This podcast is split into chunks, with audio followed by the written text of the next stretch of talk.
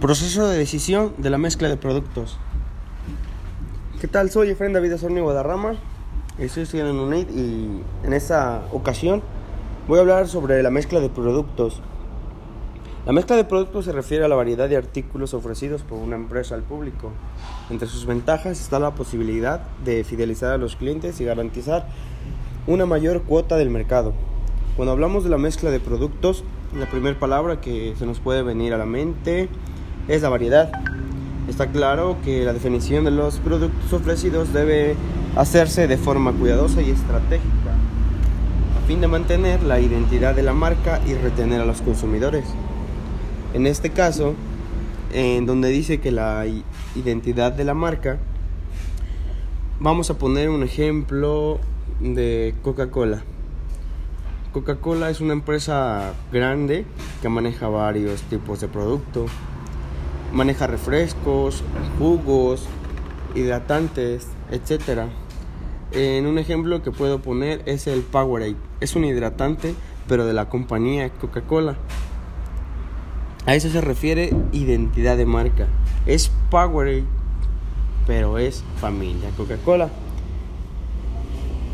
Y bueno, también hay muchas empresas como es Pinch, P&G, eh, de mayoría de marcas.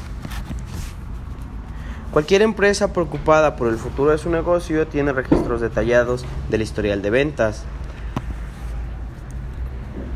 Mm, ahí puede hacer unas preguntas de ¿hay algún producto en baja? ¿Hay momentos desfavorables para ciertos productos? ¿Algún artículo impulsa la venta de otro? En un artículo que impulsa la venta de otro sería un aceite.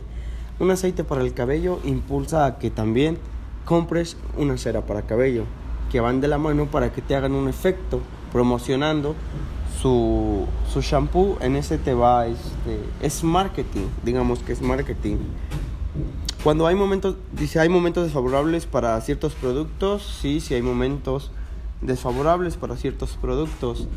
Eh, en diferentes tiempos, en temporadas de verano, invierno, otoño, ahí es que cambia lo que vayas a utilizar no, no te sabe igual, digamos, una cerveza en un tiempo de frío que en un tiempo de primavera. Con la respuesta de estas preguntas, considera si es válido eliminar o agregar productos.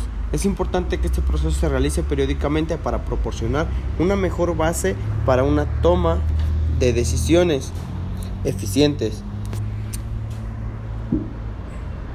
Al organizar la combinación de productos es crucial con, considerar la relación entre los productos ya ofrecidos y los que potencialmente se agregan al catálogo. Después de todo esto es importante no desconectar el nicho y terminar convirtiéndose en una marca sin una identidad definida. Se refiere a que no una marca que está vendiendo aceites no se puede no se puede cambiar a meter, estoy hablando de aceites automotrices, no se puede empezar a meter a vender llantas, porque sí puede, pero se iría más de su nicho, a eso me refiero.